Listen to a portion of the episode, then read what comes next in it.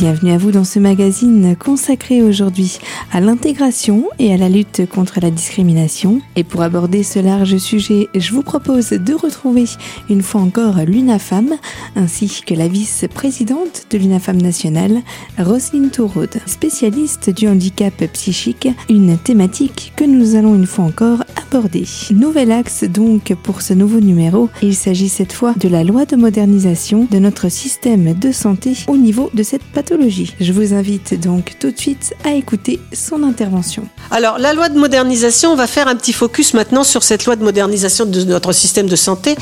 Je vous en ai dit deux mots tout à l'heure. Pourquoi on la met ici et pourquoi on en dit deux mots? Parce que c'est un cadre légal, la loi. Après, il faut la mettre en œuvre hein, sur les territoires, bien entendu.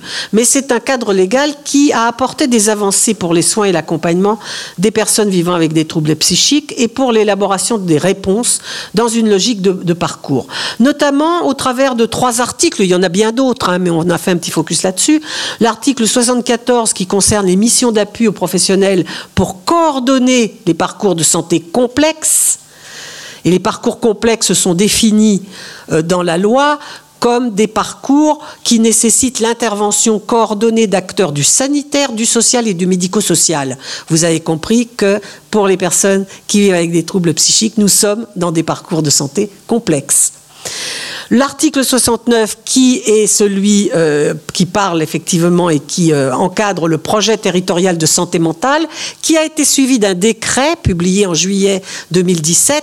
Et vous savez qu'aujourd'hui, sur tous les territoires de France, eh bien, les conseils territoriaux de santé, les commissions spécialisées en santé mentale et tous les acteurs de santé des territoires sont invités à élaborer des projets territoriaux de santé mentale.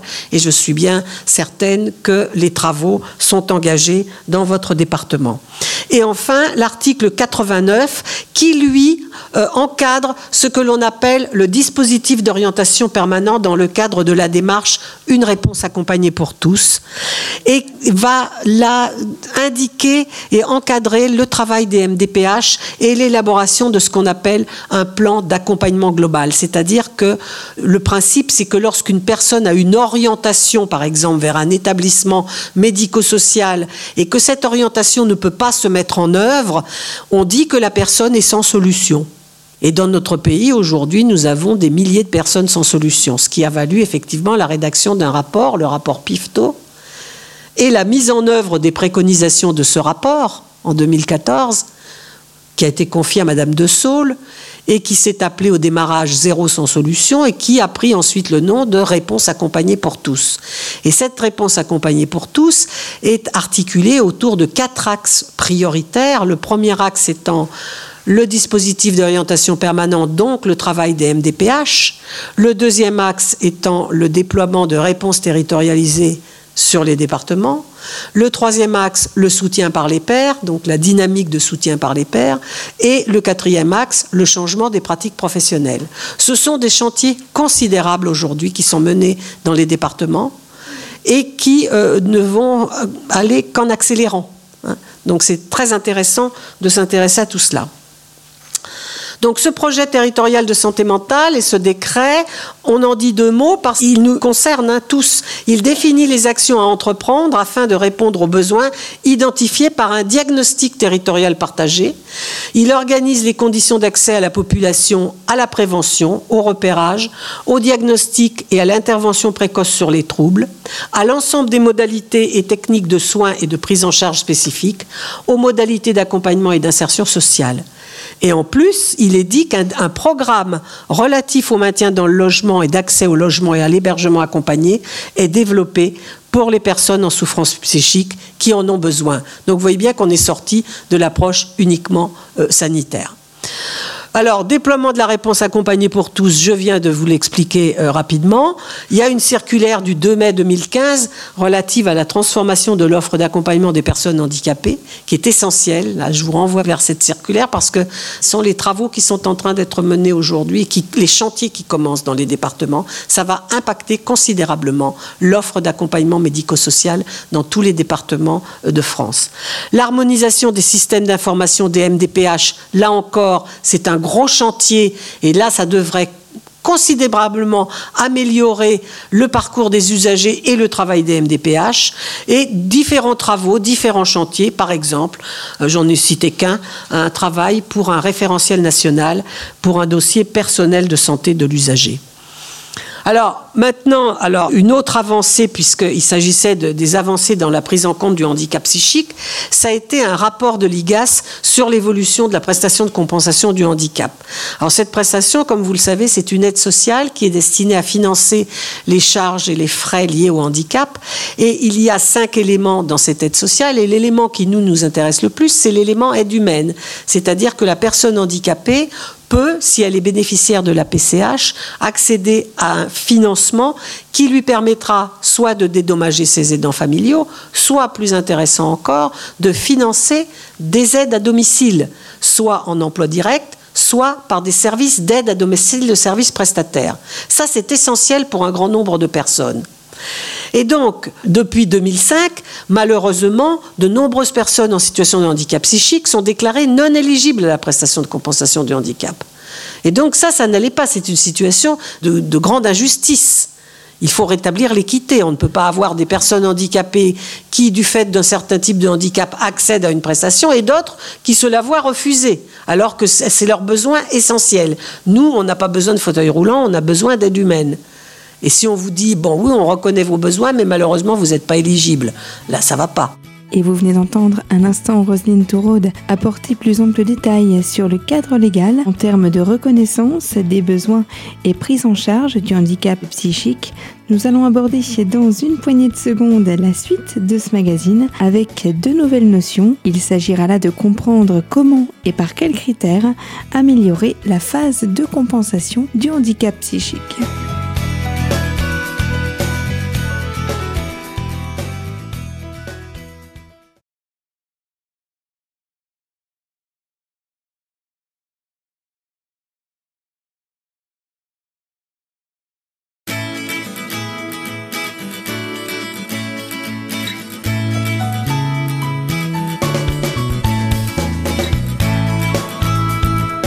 Retour sur les fréquences de Radio Cristal pour la seconde partie de ce rendez-vous, toujours en compagnie de Roselyne Touraude, la vice-présidente de l'UNAFAM nationale, qui aborde cette fois les phases mises en place pour améliorer le système de compensation du handicap vis-à-vis -vis des personnes atteintes de ce trouble psychique. Alors, pour améliorer la compensation du handicap, effectivement, l'un des premiers euh, travaux qui a été mené dans le, suivi des préconisations et des recommandations des inspecteurs de l'IGAS, ça a été un décret qui est vraiment important du 2 mai 2017 qui modifie le référentiel d'accès à la prestation de compensation du handicap pour en améliorer l'accès des personnes en situation de handicap mental, cognitif ou psychique. Le décret euh, est euh, intéressant à plusieurs égards. Premièrement, il définit les 19 activités de la grille d'éligibilité à la PCH. Parce que ces 19 activités, si on les lit et si on les appréhende uniquement euh, sous l'angle des capacités physiques ou praxiques à réaliser les activités, c'est certain que nos personnes n'y ont jamais accès. Donc il définit déjà ces 19 activités. Il définit les niveaux de difficulté, puisque la MDPH, il faut avoir une difficulté absolue ou deux graves. Mais ça veut dire quoi? Donc il définit ce niveau de difficulté et il a introduit le fait que une personne qui réalise une activité, par exemple la toilette, mais que pour réaliser cette activité, elle a besoin d'être stimulée, alors elle est considérée comme ayant une difficulté absolue à la réalisation de l'activité toilette. C'est écrit dans le décret. Et je rappelle qu'un décret, à force de loi, il est opposable. Donc ça, c'est très important. C'est-à-dire que toute activité qui nécessite de la stimulation va induire effectivement l'entrée dans l'éligibilité PCH, puisque la personne sera considérée comme ayant besoin de stimulation, donc comme ayant une difficulté absolue à réaliser seule l'activité. La capacité fonctionnelle aussi, le décret insiste sur le fait qu'on ne peut pas uniquement apprécier la capacité physique à réaliser l'activité, mais qu'il faut également analyser la capacité en termes de fonction mentale, cognitive ou psychique à initier ou réaliser l'activité, c'est-à-dire à interroger la capacité de la prise d'initiative, la capacité de la motivation. Est-ce qu'il y a une et, là encore, on rejoint ce qu'on disait tout à l'heure de l'importance du remplissage des certificats médicaux. Est-ce que la personne a une altération de la motivation? Est-ce qu'elle a un défaut de prise d'initiative? Est-ce qu'elle est apragmatique? Auquel cas, si c'est mentionné dans le certificat médical, l'apragmatisme étant l'incapacité psychique à entreprendre des actions qui répondent à ses besoins, on ne pourra pas déclarer qu'elle est autonome. Et donc, on ne pourra pas lui refuser certaines aides. Donc vous voyez bien que tout ça c'est lié, c'est imbriqué. Et donc ça c'est très important. Et le décret ensuite euh, euh, interroge quatre adverbes, enfin dit qu'il faut interroger quatre adverbes. L'adverbe spontanément, c'est-à-dire interroger la prise d'initiative, et également interroger, insister sur le besoin d'accompagnement. Et l'aide, parce que dans le texte de loi, l'aide est clairement définie aussi. L'aide est définie comme soit la suppléance totale ou partielle pour réaliser une activité, mais également comme le fait de stimuler, inciter verbalement ou accompagner dans l'apprentissage des gestes pour réaliser l'activité. Donc vous voyez que c'est très important. L'aide n'est pas que faire à la place de la personne. L'aide, c'est aussi accompagner la personne à faire, aider à faire faire. Donc tout ça, ça inscrit dans ce décret je passe un peu rapidement sur les déplacements à l'extérieur et euh, l'appréciation du temps d'aide, parce que ça c'est un peu euh, technique MDPH, on en parlera demain à la MDPH. Mais c'est pour dire que par exemple, un temps d'aide, de, comment on évalue les temps d'aide? C'est infernal. La PCH, le, mode de calcul des temps d'aide tel qu'elle a été pensée en 2005, c'est pour le handicap moteur, mais pas pour nous. Ça n'a aucun sens. Par exemple, un temps d'aide pour la toilette. Si vous devez, euh, vous avez une, personne par exemple, vous avez par exemple, euh, il m'arrive d'aller à l'EHPAD par exemple, et je vois des personnes qui sont grabataires, qui ne peuvent pas du tout se mouvoir. Donc il y a une aide qui fait la toilette de la personne qui fait tous les actes de la toilette à sa place. Ça prend un certain temps, c'est minuté. Je crois même comprendre qu'aujourd'hui, c'est minuté comme ça. Bon, un petit peu moins. On minute. Comment vous minutez la stimulation? Parce que euh, quelquefois, moi je parle par exemple, bon, nous famille on connaît, hein, mais on va parler par exemple à des services d'aide à domicile, des auxiliaires de vie, qui disent bah, je, suis allée, j'ai eu une parler un jour, oh, ça, fait une semaine que je vais au domicile de madame un tel, là, une dame âgée avec des troubles psychiques. C'est terrible parce que tous les matins, je passe un temps fou pour essayer de faire qu'elle aille sous la douche, se changer, etc. Il n'y a rien à faire, rien à faire, rien à faire. Ben, là, il a fallu une semaine d'efforts constants pour faire en sorte que la personne, effectivement, fasse sa toilette. Bien sûr, quand elle y va, on va, elle, elle a fait sa toilette. Mais comment on minute ce temps? Comment on la calcule? Donc, vous voyez bien qu'on est dans une approche très particulière pour le handicap psychique. Il y a quelques minutes, de nombreux détails venaient étayer à quel point il est délicat de calculer le timing exact d'une prestation lorsque l'on parle de prise en charge d'une personne atteinte de troubles psychiques, tant les facultés cognitives peuvent parfois être atteintes. Je vous propose de marquer une courte pause dans ce rendez-vous. On se retrouve d'ici quelques secondes. Cette fois-ci, il sera question des solutions apportées par l'UNAFAM pour faciliter et améliorer le quotidien de cette population dite empêcher.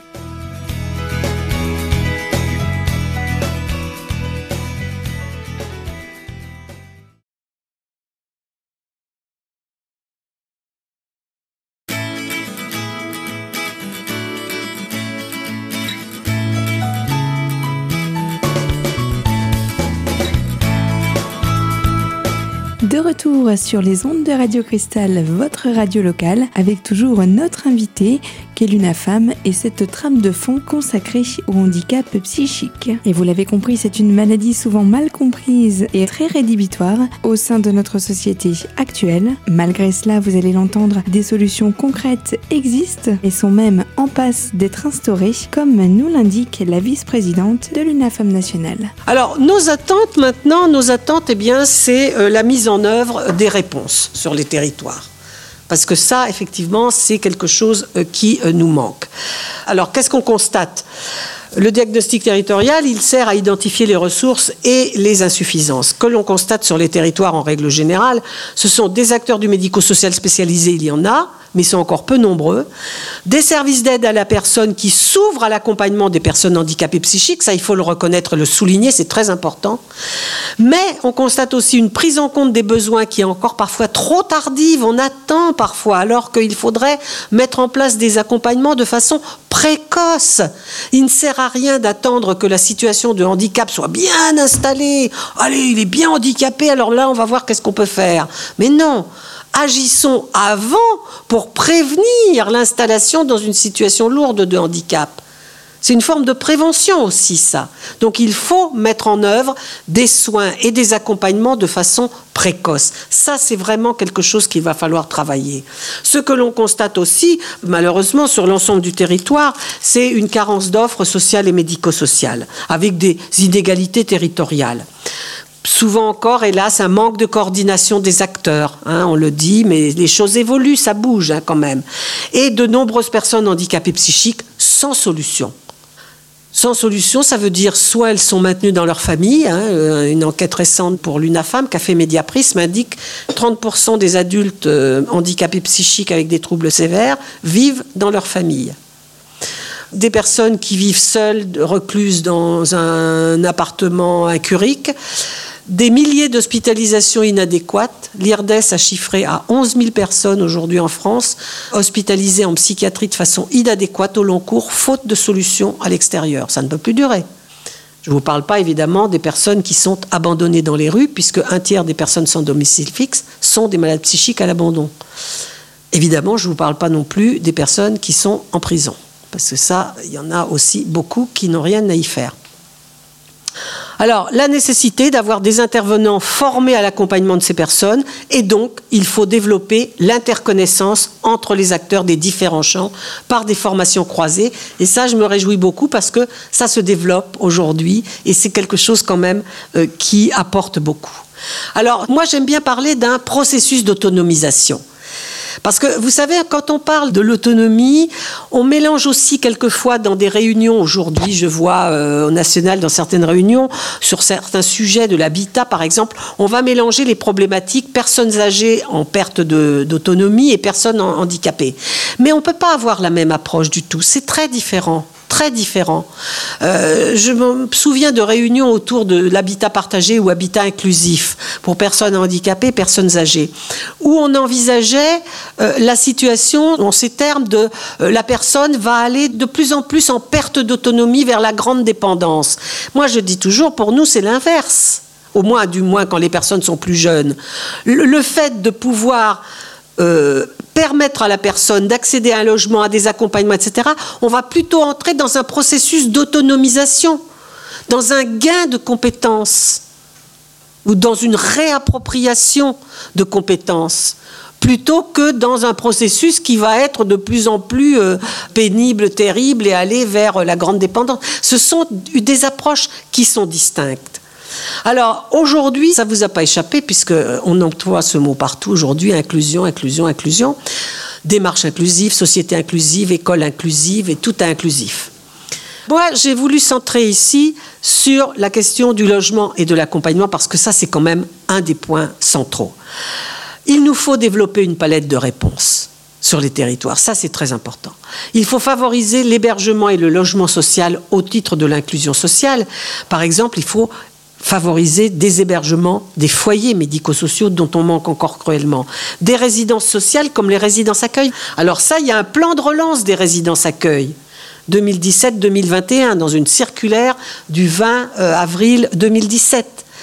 Euh, ce sont des logements sociaux, mais avec des espaces communs et des hôtes ou euh, maîtres de maison qu'on appelle, qui sont là effectivement pour aider à la socialisation, faire que tout se passe très bien développer par exemple des dispositifs comme les familles gouvernantes de l'UDAF, que vous connaissez bien, et tout ce qu'on appelle dispositifs d'habitat inclusif, ça c'est tout à fait nouveau ce terme-là, qui sont des habitats partagés avec des studios, la personne est locataire de son petit appartement, mais un espace commun et un ou deux auxiliaires de vie qui sont là Un peu comme le, système résidence-accueil, si vous voulez.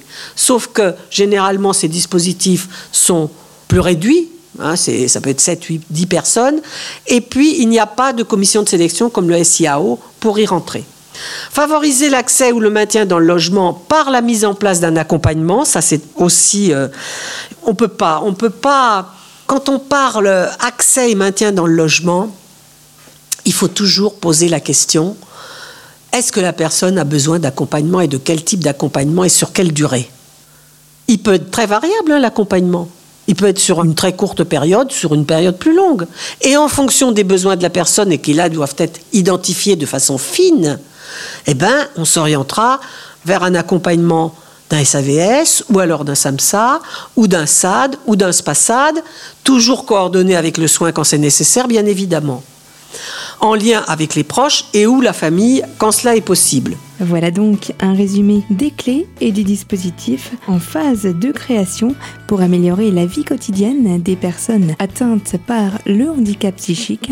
Et c'est sur cet élan positif que se termine ce rendez-vous consacré aujourd'hui, je vous le rappelle, à la lutte contre les discriminations. Et pour cela, nous recevions l'UNAFAM. Ce sujet n'est pas tout à fait clos. Je vous propose de nous retrouver prochainement pour une toute dernière émission consacrée au handicap psychique et aux personnes empêchées. Vous pouvez dès à présent retrouver cette émission en intégralité et en podcast sur notre site radiocristal.org. Je vous dis donc à très vite pour la suite de cette thématique sur Radio Cristal.